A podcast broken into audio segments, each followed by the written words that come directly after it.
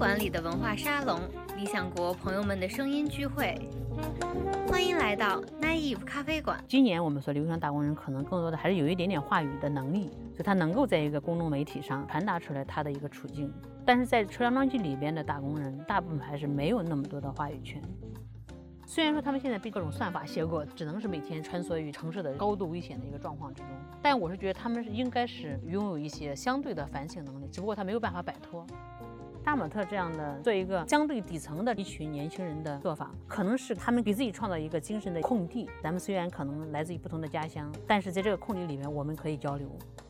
这群孩子可能已经没有办法通过学习来确定自我了，那他该怎么样确定自我呢？我觉得这是一个人试图成熟的标志，虽然他表现的形式是不成熟的。我们在少年时代并不鼓励他去独立思考，到了大学时代突然鼓励他你要思考，这本身就是非常矛盾的呀。我自己在写《中国在梁庄》和《春庄记》的时候，提到村庄的男性一般都是有名字的，但我提到很多女性，往往是用嫂子啊、婶子啊来代替。我也没有想到过他们的名字是什么。其中一个女孩子说：“说那有什么不能写的？”她都觉得很坦然。我就是找了个老男人，我当年就是为了来北京。人类的生活并非是由大的事件构筑的，它就是由无数个细节、无数个浪花构筑起来的。作为一个写作者，其实应该也关注这些浪花是怎么样的形态，阳光是怎么折射过来的。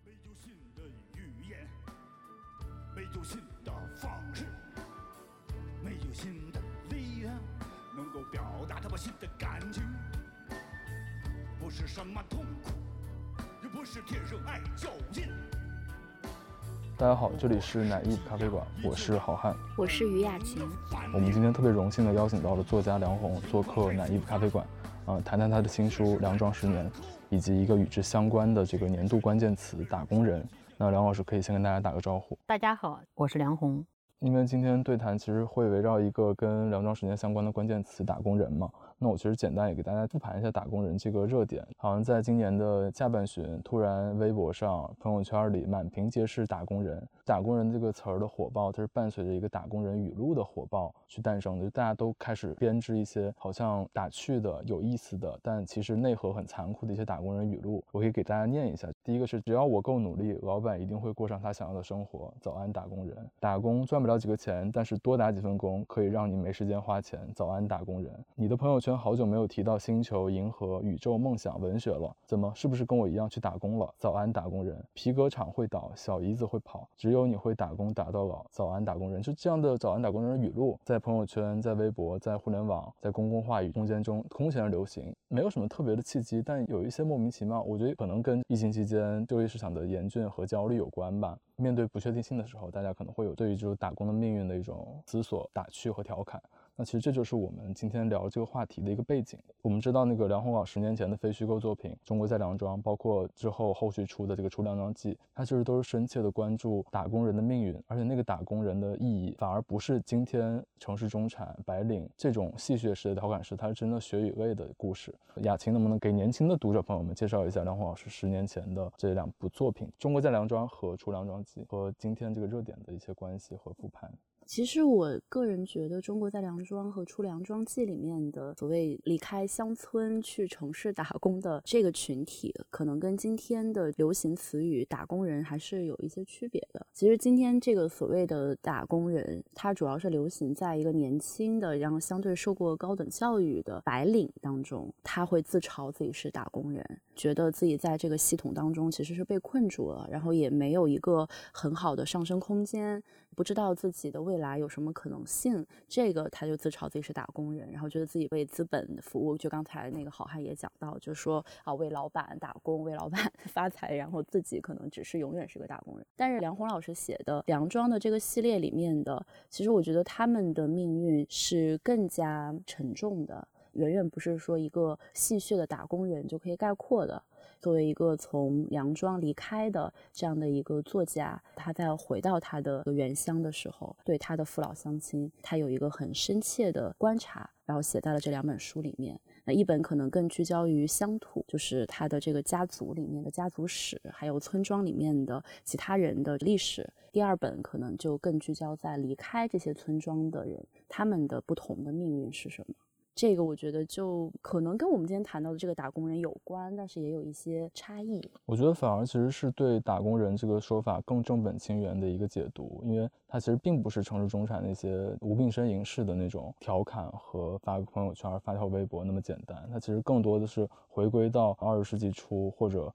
九十年代那些外来务工人员、那些打工者。那些呃没有稳定的工作，被迫要离开土地、离开农村去谋一口饭吃的这样的人的一个回顾。其实这个梁庄系列一直都被认为是中国非虚构写作的一个经典之作嘛。我觉得您也是把自己成长的经历，还有对父老乡亲、对于土地的这种特别深沉的情感，然后放在了前两本书里。呃，您的这本《梁庄十年》也马上要出版了，您是怎么看待这三本书之间的一个脉络和传承的？中国在梁庄和《春阳记》应该算是差不多十年前的一个作品，在那个时候其实也是第一次用一种有意识的眼光来重新反观我的家乡，就梁庄这样一个北方的一个普通村庄。所以就是在中国在梁庄里面可能会涉及到很多的一些问题，就像我们之前所讲的，确实是它积累了一百年以来的你对乡村的很多看法，你会通过一些事件来传达出来。而那个村庄发生的事件呢，也恰恰是跟中国的整个社会的发展是有某种暗合的。或者说，甚至是相一致的。所以在写中国这两章的时候，你会发现呢，它相对的比较事件化一些。就在写每一个人的时候，会相对的集中于他身上的发生的重大的事件，不管是我奶奶呀，还是我的堂哥呀，还是那样一个普通的小孩啊，就他身上所承载的一个巨大的社会的一个背景。《车梁庄记》可能是更多的打工人，他跟今天打工人确实是不太一样的。今年我们所流行打工人，可能更多的还是有一点点话语的能力。就他能够在一个公众媒体上，不管是自媒体还是自己的微博还是微信上，他能够传达出来他的一个处境。但是在《车梁庄记》里边的打工人，可能大部分还是没有那么多的话语权，或者说他即使可以在微博上写，也可以在朋友圈呢，或者是抖音上，其实还是很少有人看到的。所以说，这是一个相对沉默的群体。这样的打工人其实是遍布在中国的城市的各个角落的，不管是北方的农民，还是南方的农民，还是一个山洼洼里的农民。那这样打工人所经历的打工生活，可能就不单单是戏谑所能够完成的，不单单是朝九晚五和朝九晚十这样一个东西来去说的，它可能需要我们更加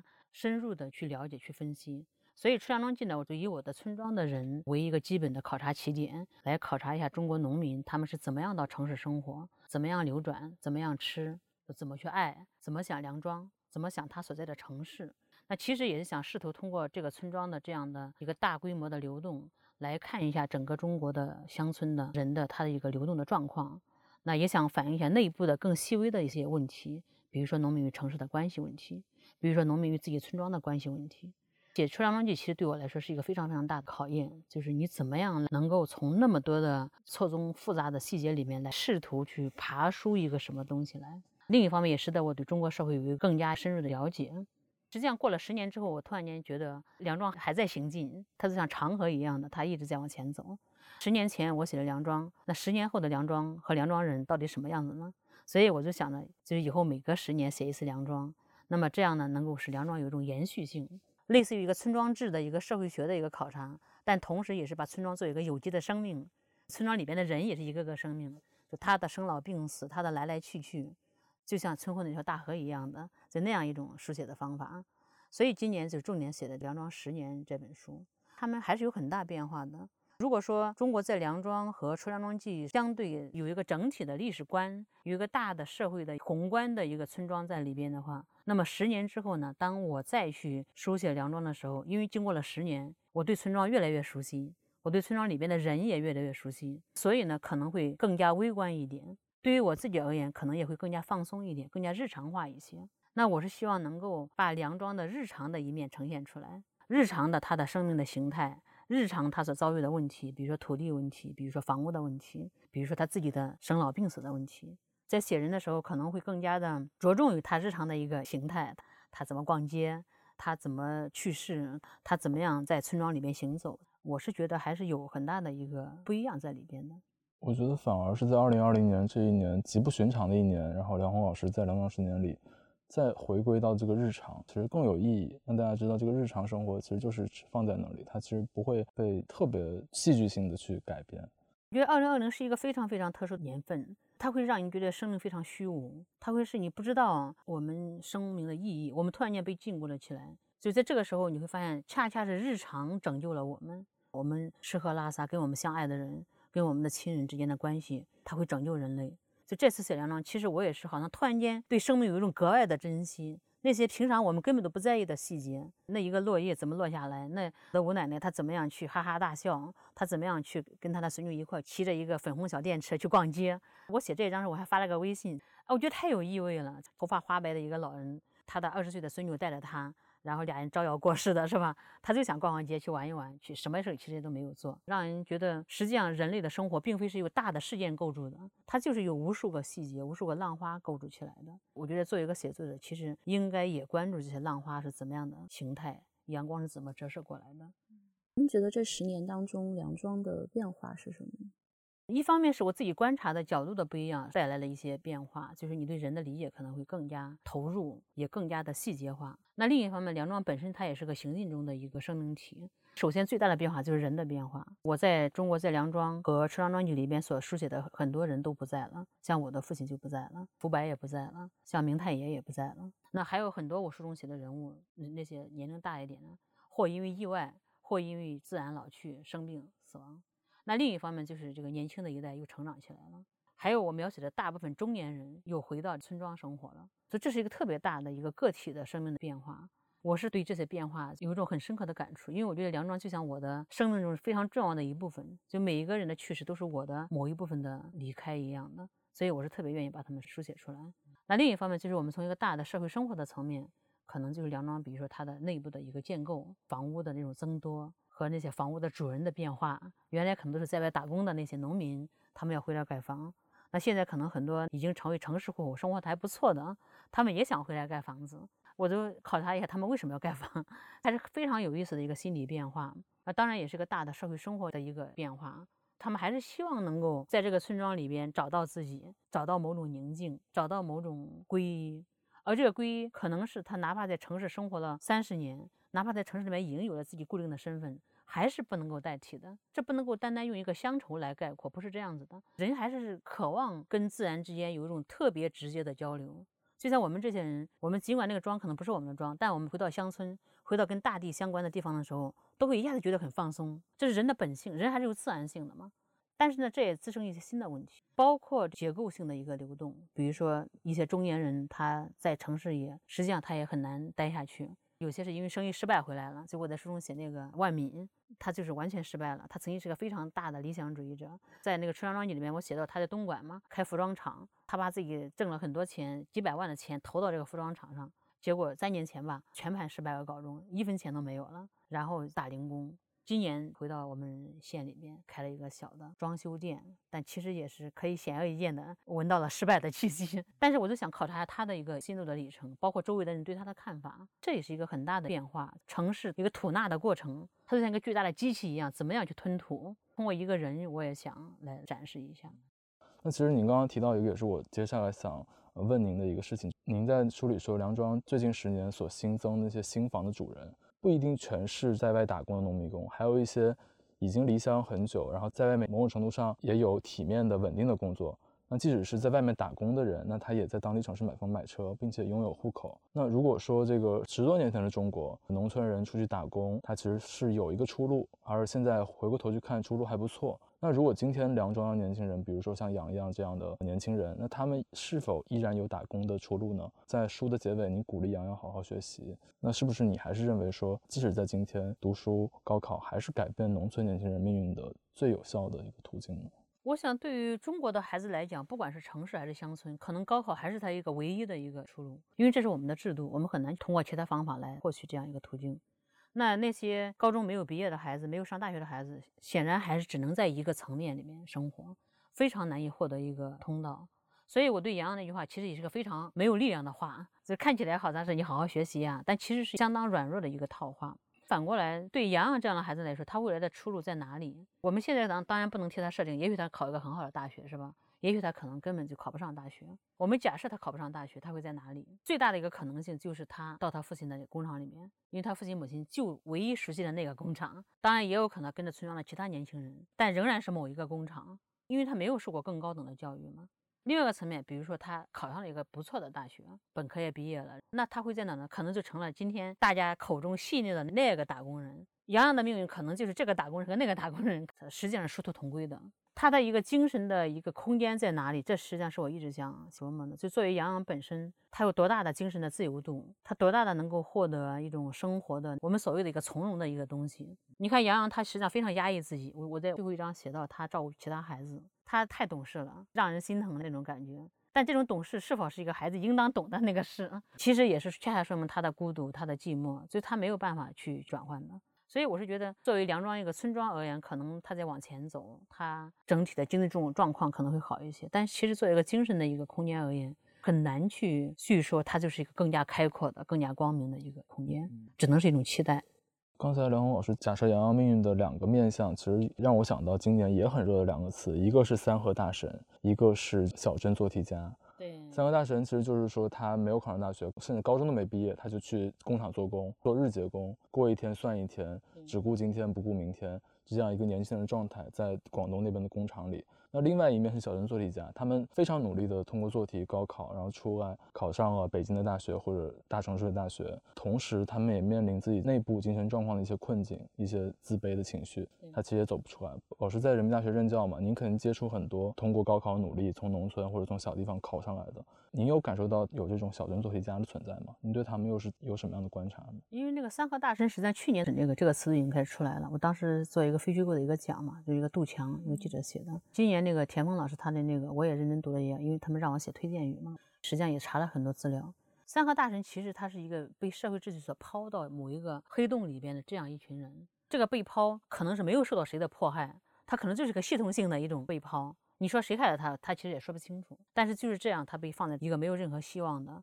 也没有任何的那种可能性的这样一个境地。他甚至连身份证可能都抵押给别人，他是像自我放弃的一种状态了。可能在每一个社会内部都会有这样的黑洞，他把一个人甩进去了。你不管是因为失业也罢，失恋也罢，还是因为某种原因也罢，我觉得这是一个非常大的一个社会现象。也是非常值得去思考的。小镇做题家可能是另外一种状况了，这是中国大部分孩子所走的路。大城市也一样，也是做题家，只不过是个城市做题家而已。可能他的父母有能力给他提供更高的一个空间，让他看一看、理解一下，但仍然是做题家。在这样的一种做题家成长出来的孩子，实际上他在初中、高中年的时代，他的精神空间已经被挤压了。我们想一个人漫长的十年的成长期，他一直是在做题中度过的，他的所有的灵感，他的所有的灵性。他所有的对问题的思考都被无情的碾压下去了。等他长到十八岁的时候，考上大学了，他已经变成一个空心人了。我不是说每个人都这样，他一定是有很大的痛苦在里面的。我们在少年时代并不鼓励他去独立思考，我们到了大学时代突然鼓励他啊，你要思考，你要拥有自我呀，这本身就是非常矛盾的呀。这真的是一个制度性的、系统性的一个问题。我觉得不单单是小镇做题家，那些五好学生，那些家庭非常好，然后通过学霸式的那种考上大学的，在大学里面依然风生水起的孩子。也同样有这样的问题，只不过他的表现形态是不一样的。你看，有些孩子特别有活力，然后就忙碌于各种各样的活动，他的独立的思考的时间在哪里？今天我们看到很多社会现象，很多孩子他对那个社会结构的模仿能力非常强的，那就是因为他复制了这一套的东西，他自然的就复制了。所以我觉得，其实这也是个空心人的另外一种表现，其实其实是没有活力的。二零二零年是联系到梁红老师刚刚讲的，你其实就业市场因为这个疫情其实是命不阴霾的，其实就业市场情况不是很好。刚刚很惨烈的秋招也刚才结束，那其实每个媒体都在讨论内卷化。那个打工人这个词儿，我们今天聊的主题其实某种程度上也是在这样一个环境里诞生的，就是内卷之后不过也是个打工人，包括这种内卷的竞争，这种白热化竞争，其实就是这种小镇做题家式的竞争，大家就是拼自己的各种的光鲜的简历。做的所有的事情，但其实没有内在独立的思考性，那些东西在我们的教育中欠缺了嘛？就是我有一个好朋友，他是北师大的，他就跟我分享，他说他的舍友，他读了研究生，但是呢，今年找工作嘛，找到一个跟他本科同学，他也是在北师大读本科，几乎是一个层次的工作，好像是一个单位吧，他就特别自怨自艾，会觉得说自己的三年研究生白读了。这种内卷的情况，包括像梁红老师讲的，我们对这种独立性的教育方面的缺失。让我们特别工具化的去看待我们生命经验本身，反而把生命经验等同于一张简历，等同于一条一条的那种能够在这种内卷化的竞争中获得优势的一个非常工具的性的东西。我想问一下梁红老师，您在您的直面学生过程中有没有遇到过这样的情况呢？您又怎么看待这样工具化的看待自己生命经验的这种看法？就不单单是本科生，就是这种，你就可以看你自己家的孩子的一个成长过程，你就可以感觉到，等他考上大学那一天，他一定是被压抑到一定程度了。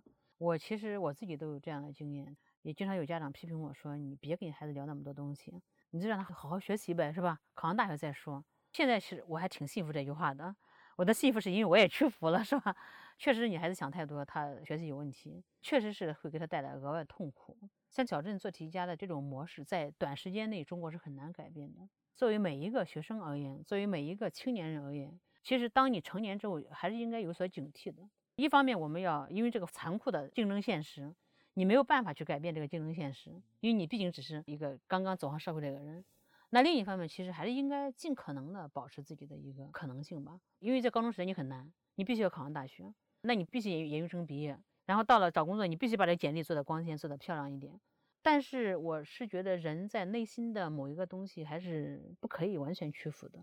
不然你为什么写作，是吧？你为什么今天我们在这个地方来对谈？那也是说明我们还是愿意对这些问题进行一些思考的。我想，其实每一个年轻人也应该给自己这样一点点空间，就是我们一方面在奋斗，在找到好的工作，找到一种可能性；那另一方面，其实我的内在的精神也要奋斗，不单单去自怨自艾，然后不单单去埋怨这个社会，因为这毫无意义的，甚至你只是陷入这样一个戏谑的一个大军里边。我觉得梁红老师刚刚讲的就特别对，就是面对复杂的现实的时候，其实没有理想化的任何的解决办法。我还有一个朋友，又是有一个朋友说，他的妈妈一个朋友的小孩就不想上高中了。我那个朋友还蛮优秀的，他妈妈就找他去开导他，结果一去发现什么？上海小孩中学生，上海的，在读尼采，这时候我不想上学了，我什么都不想做了。读尼采某种程度上读错了。你在这个阶段读尼采，然后你读进去了，那你对这些东西的意义都消解了之后，那你确实没办法在这个系统里获得一些成功，或者那是你本该走的路嘛。所以这就是回回应刚才梁红老师讲，就是面对复杂的时候，你必须要做出一些选择，它不是完美的。但我觉得，其实人生之所以有趣，或者说人这个东西之所以我们今天还在不断的去书写它，就是因为人是很复杂的。我们常常认为的就是一个僵化的东西，一个已经无比内卷化的这样的一个社会当中，其实是有非常非常多的缝隙的。就只要你愿意去寻找，在那些缝隙当中，在那些夹缝当中，就会生长出各种各样的东西来。对，觉得不能讲说这些东西一定是未来会成为一个新的方向，一个新的可能性。一开开始最早我们在列这个提纲的时候，也有考虑到另外一个词，就是杀马特嘛。那杀马特就是很典型的这些，其实没有任何希望，然后他们在小的工厂还有农村的这种夹缝当中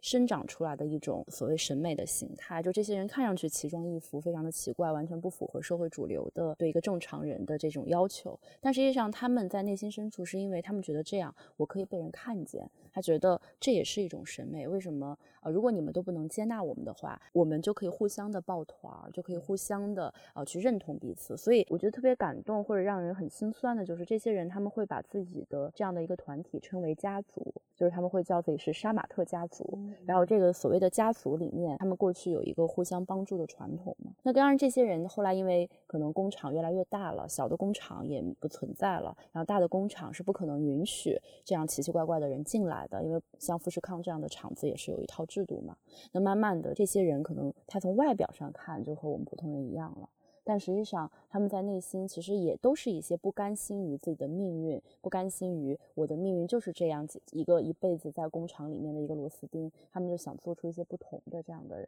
那其实，在大的城市里面也是这样的。我小的时候可能在读书的时候吧，也不是小时候，就是也和您说的，就是比如说读尼采的。这个或者说家里的一些朋友，就是觉得啊，我为什么要想那么多？为什么要读那些书？但是我回过头来看，那些东西并没有帮我考上一个很好的大学。那可能他甚至在那个时候的确影响到了我的高考成绩。可是走这漫长的到今天，可能十多年、二十年之后再回过头去看的话，那些经验它并不是没有任何用的，就它都会内化成你对世界的一个看法、你的行为，然后你所选择的这些道路。就是从这点讲，其实即使今天可能这个结构已经比我们走过来的那个九十年代要更固化吧，但是我觉得在这个固化当中，就是那些钢筋水泥的这种混凝土的这样的一个结构里面，其实它依然还可以生长出一些新鲜的东西，不然就太绝望了。包括打工人这个说法，虽然一方面你觉得他有点顾影自怜或者有一些自嘲的这样的一个姿态。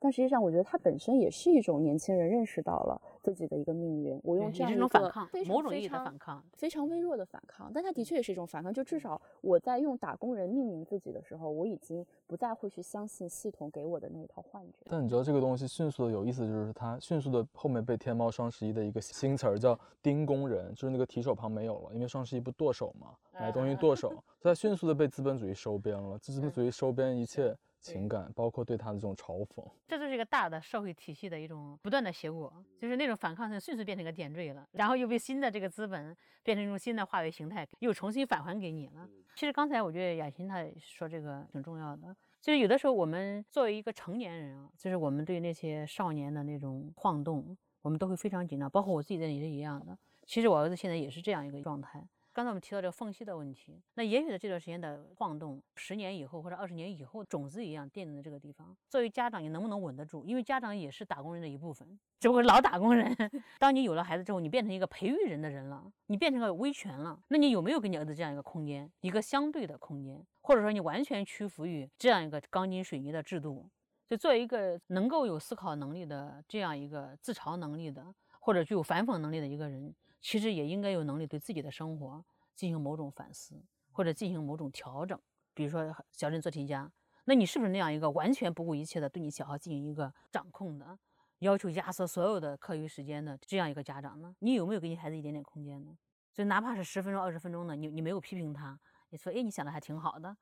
有没有这样想过？其实我觉得这也是值得值得去去思考的一个事情。因为刚才雅琴提到杀马特嘛。杀马特其实跟三和大神和小镇做题家还不太一样，他某种上也是打工人，可能，但是他是做稳定的打工，他不像三和大神那样做一天工 过一天活，他那种本真性的追求，他对所谓成为自己的追求，可能以一种非常粗粝的形式表现在他的发型上。那我想知道梁红老师对这个杀马特有没有了解，包括梁庄有没有杀马特呢？我觉得任何一个地方都有杀马特，肯定是这样子。你看哪一个小孩穿的特别时尚，染个黄头发，每个村庄都是这样的人，对吧？尤其是春节一回家，你看哇，那奇装怪服的在公路边站着，然后聊天说话，并且不停的去看别人对他的看法，因为他会穿的比较新潮嘛，头发呀、发饰，这个穿的叮叮当当的那种，这其实非常可以理解。这群孩子可能已经没有办法通过学习来确定自我了，那他该怎么样确定自我呢？我觉得这是一个人试试图成熟的标志。虽然他表现的形式是不成熟的，那所以我觉得像杀马特这样的，就是做一个非常或者相对底层的这样的一群年轻人的一个做法，可能是给他们给自己创造一个空间，给自己创造一个精神的一个空地。就在这个空地里边，咱们虽然不认识，咱们虽然可能来自于不同的家乡，但是在这个空地里面，我们可以交流。对，就是我们一看到对方的穿着，就能辨认出彼此是对对，所以是家族嘛，所以这个空地是非常重要的，就并且是极为缺失的，就在中国。我们给这样的类似于亚文化的这样的东西，我们其实很少给予他一种真正的理解和真正的那种话语的空间。我们往往都是批判他的可笑啊、肤浅啊等等。其实，二零二零年我觉得也是一个女性主义年，某种程度上可以这样讲。基本上从 e two 以来吧，就是女性的声音、女性的话语对女性权益的这种声张，其实成为网络上的一个其实挺重要的部分。然后我也注意到，就是您的这本《梁庄十年》里面，其实也有很多让人觉得非常动容的女性形象。我不知道，就是你是怎么去看待自己这次写作上面是有意的呢，还是一种无意识的加入了很多很多不同年龄层的这些女性的关注她们的这样的一个生活？刚才一开始在讲到这个《梁庄十年》这本书的写作，就它更加日常化嘛，它也一直是存在的。我前两本书没有写到这个女性问题，但是这本书当你更加日常化的进入梁庄之后，你会发现很多问题、很多存在都一点点从大地里面生长出来。那实际上，女性一直是乡村的一个非常大的问题。我之前没有去认真思考过，但是我跟我村庄的女性肯定关系是非常熟的，我们家族也都是女孩子，那所以我就一直想写这方面的一个东西。那这次写梁庄十年的时候。我在村庄里面聊天，就跟我的吴奶奶呀，跟我平时回去那个匣子，每次回家都他陪着我。然后我们其实就不自觉就聊起来这些事情，并且呢，在我写作的过程中，我突然发现，原来我自己在写《中国在梁庄》和《村庄记》的时候，我提到村庄的男性一般都是有名字的，但我提到很多女性，往往是用嫂子啊、婶子啊来代替。我也没有想到过他们的名字是什么，这让我特别的吃惊。其实原来我们也在用一套现成的话语方式在书写，你没有对你的话语方式进行一个分析。当你去反过来重新看的时候，你发现啊，你的话语内部有这么多的矛盾，有这么多的裂缝，你居然都没有发现。所以写这本书花这么大一大章写女性，也是对我这么长时间以来的一种思考的深度的一个书写吧。包括我对村庄女性的一个地位，她们存在的一个方式，包括她们的命运本身，包括我的寻找，它本身就是一种形态。我找我自己童年的伙伴，其实也找不着了。那为什么呢？因为他们是被分布在不同的村庄里边了，但是我村庄的男性很好找，因为他们就在这个村庄，这本身就是很有意思的一个不一样，男性女性之间的一个对照，它是不言而喻的，很多问题就已经出来了。我记得有一个章节，其实专门是写你少年时期的一些伙伴嘛，然后他们的这种命运，比如说像燕子呀，像春静啊，其实他们身上都能体现出一些我觉得女性共通的东西吧，比如说遭遇家暴啊。比如说后来的进城打工啊，这些我不知道您自己的这个成长历程，虽然可能跟他们不一样，因为您最后读了大学，读了博士，然后出来，但你们有没有什么共通的困境？我觉得其实女性污名化是个特别严重的一个事情，在这本书里面也是我重点想写的。我们作为一个群体在谈论女性的时候，往往用特别神秘的，就不自觉的会压低声音，会议论。然后会有一种觉得啊，你肯定有什么问题。就当我们谈到那些在外打工、出门在外的那些女孩子的时候，通常都是这样一种神情。这么多年来，我其实一直在反思为什么会这样。所以那些女孩子们被层层涂抹，其实你根本不知道她们到底是怎么生活的。所以这一次我也是在找她们过程中，在写她们的过程中，我才发现其实可能我也是一份子。人家会说呀，谁谁家的女孩子，你看她混得多好，然后她怎么样，怎么怎么样。她们可能也会用压低的那种神秘的声音来议论我。我们作为所谓的有知识的一个群体，在议论别的女孩子的时候，我们也会用压低声音的方法来谈这个女孩子，可能啊，这个婚姻呐、爱情啊，跟谁谁谁呀？我觉得这是一种集体无意识，就这种集体无意识是扎根于我们生活的一个方方面面、每一个细节里边、每一个饭桌里边、每一次聊天里边。我特别想把这种窃窃私语把它掀开，来看一看这里边这个女孩子到底怎么生活的。所以我写的这个春静和这个燕子。这就是当年我们那边就是年年被议论，每次回家都被议论一番。长得最漂亮的两个女孩子，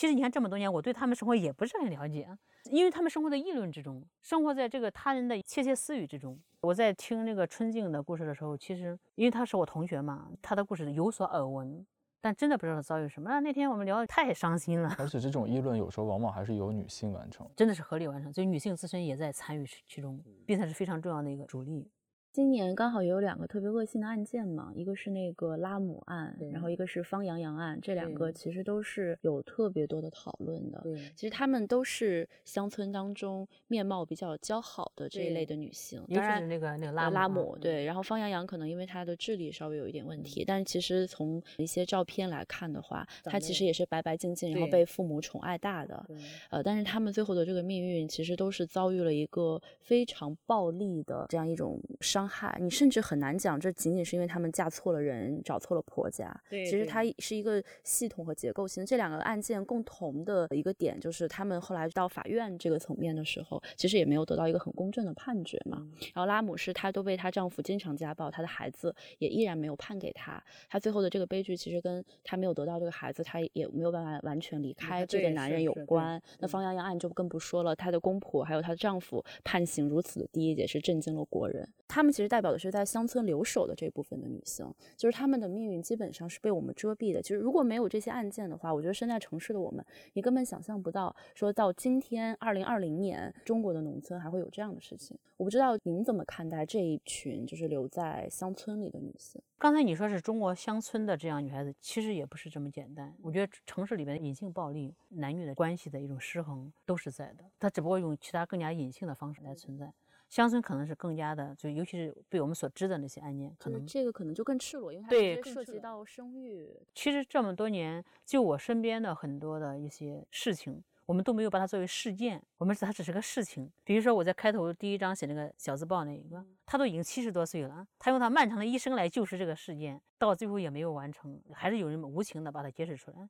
揭露的这个人，他知道用这个事情一揭一个准，这是精准打击女性的一个武器。那这是为什么呢？因为这是一个集体无意识，所以我是觉得在乡村的这样一种对女性的这种漠视，对女性权利的一种毫不在意，太根深蒂固了。所以我们说拉姆，拉姆这个事件是人尽皆知的呀，她也上诉了，她也判离婚了。就你刚才说，为什么她丈夫一直来找她，就是因为她的孩子在那边，没有人去支持她呀。甚至你看，我们看一个深度报道嘛，很多这个邻居一路的摇头，意思是拉姆太不守本分了，人们都不愿意谈论。对她要直播，她也比较漂亮，并且她不愿意去跟她丈夫妥协什么的。她丈夫家庭还是不错的嘛，就是在镇上还有小楼房什么的。那这些其实都是无形的形成一种合力，对这个女性进行某种压抑。那另一方面，实际上也助长了这个男性他的权利的一种意识。他觉得哪怕离婚了，你还是我的，或者说他不是我的，他还是会用暴力去完成他内心的这种泄愤呢。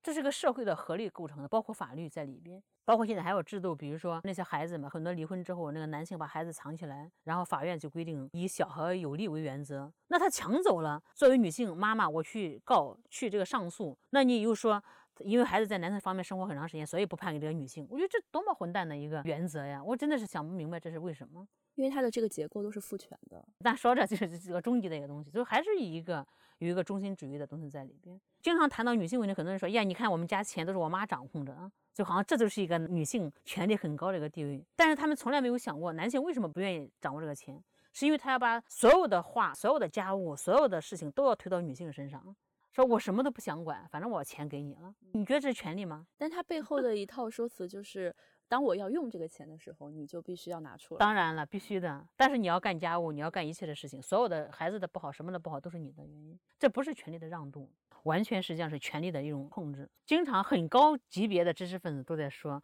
你看现在女性多有权利啊，我们家的钱都是我老婆在掌控着呢，什么什么的。那我就问他，我说你你干多少家务？你跟你老婆收拾过多少次行李？女性呢，在中国现在的这种文明形态里面，我觉得还要走很远很远，才有可能真正的。就是内在的一种进步，而不是表面上。你看我们家里面，我母亲很有权利，怎么的？不是这样子的。我之前有采访过一个，也是我们理想国的时候《回归家庭》的一个作者，她是一个女性主义的教授，伦敦政经的。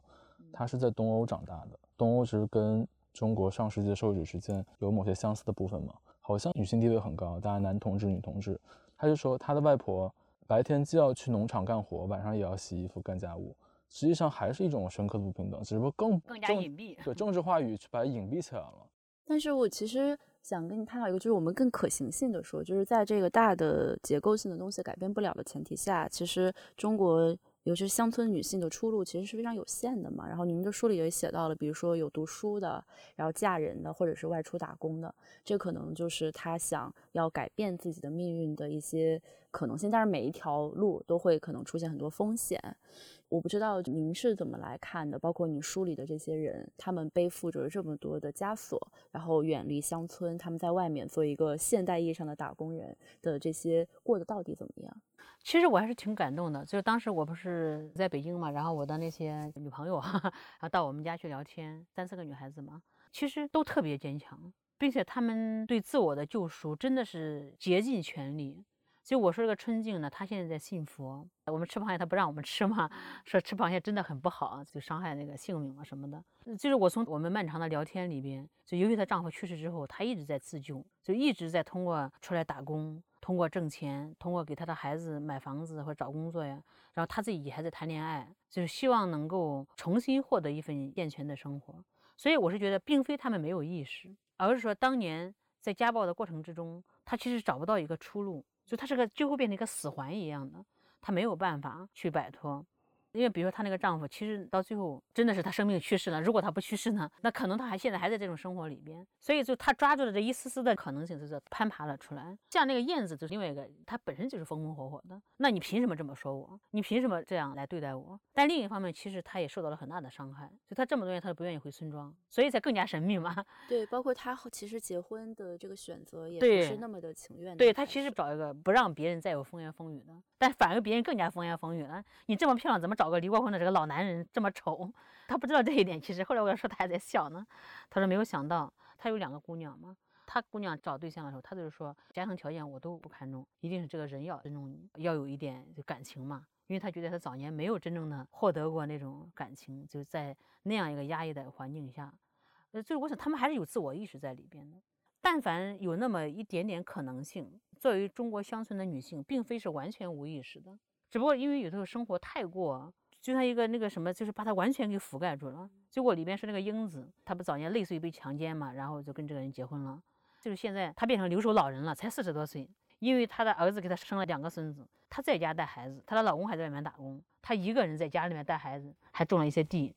就是那么一个漂亮、当年很娇俏的一个女孩子，就是你现在看不到她任何的可能性，她的生活完全被封闭住了。虽然带孙子可能也很快乐吧，但她自我就在家庭里面也没有任何的地位，她只是个带孩子的奶奶而已。我觉得这需要一个大的社会的一种运动和一个自我的一种，包括我这样的书写，包括我们这样的聊天。我在家里面就跟我们这几个女孩子聊天，我发觉是很多有意思的话题，就是她们的勇敢，她们那种软弱，包括她们对以后那种想法，包括其中一些女孩子说说那有什么不能写的，她都觉得很坦然。我就是找了个老男人，我当年就是为了来北京，就他觉得很坦然，就他并不觉得写出来很丢人啊什么的。我觉得这也是个他对自己的生活的一个认知吧。刚才我们的讨论其实给这个打工人这个话题，包括梁庄，增加了一个性别的维度，一个女性的维度，就特别丰富了这个我们今天讨论内容。那我们其实再回到我们今天要讨论这个打工人、不良庄这些人的话题上，就因为我看到您的朋友圈转载了前一阵儿人物杂志特别热门的一篇稿，叫做《困在系统里》，讲外卖骑手的。那你其实一直在始终关心这些处在城市边缘的打工人。哪怕是他们已经被互联网加了，那我想知道，您认为和您《出梁庄记》里描述的那些十年前外出打工的，在中国轰轰烈烈的城市化大潮的顶峰的时候，在外出打工的那些兄弟姐妹们相比，这些外卖小哥或者快递员，您认为他们会有什么不一样吗？他们会更幸运一些吗？他们的幸运，我觉得不见得，但是我觉得他们实际上的自我意识应该比之前要强一些。虽然说他们现在被这个制度挟裹啊，被那种各种算法挟裹，他们没有办法，只能是每天就穿梭于城市的这种高度危险的一个状况之中。但我是觉得他们是应该是拥有一些相对的反省能力，只不过他没有办法摆脱。就你跟一个外卖小哥去聊天，就他们并不是说对自己的处境完全无知的，并不是说不知道这个整个他所处的一个位置，包括算法，他们非常清楚，他们知道算法对他们的剥削，也知道这个算法会使他们永远只能依附于这个系统里边，他没有办法去去摆脱出来。所以一方面他清楚，但另一方面他也没有办法，他还得依赖这样一个算法、这样一个系统来给他提供一个谋生的机会。就这是个非常矛盾的一个状态。我觉得就像普通打工人是一样的，所以他也没有办法去完全摆脱这种生活的一个模式。当然，我是觉得有这种思维的意识总是比较好的。就像我们说，尽管是戏虐，但是它毕竟带有一丝丝反抗的意味。那我想这都是好的。所以如果说从一个处境的改变而言，可能非常难，和十年前的梁庄的打工人可能没什么大的区别。可能待遇会高一点，但他的他的辛苦程度可能也加重了很多。但另一方面，我觉得在都市里边，可能自我意识都会在慢慢提高。一旦有什么契机，我想还是有可能性的。就他不再是一个没有自我反省意识或者没有任何知识的这种思考的能力的人。其实这一部分人也都是高中毕业，也可能上过中专，甚至是上过大专，有的还可能还是大学毕业生，没有办法去来做这个外卖。今年尤其尤其是二零二零年。这些群体的这种成分的变化，会为将来的可能性会带来一些可能吧。我看出《梁庄记》其实印象特别深刻，就是您去寻访一个个城市里那些隐形的、没有名字的打引号的梁庄，它可能是一些梁庄人在各个大城市纽带。因为今天其实城市已经市深化了，它精致化了，很多城中村早就消失殆尽了，就也没有踪迹了。那您认为新的打工人社群，它如果来自某一个村庄？他们还会有这种强烈的对纽带的、对社交的、基于身份认同的这种需求吗？如果有的话，他们在今天这样一个已经精致化了的这个大城市里面、大都会里面，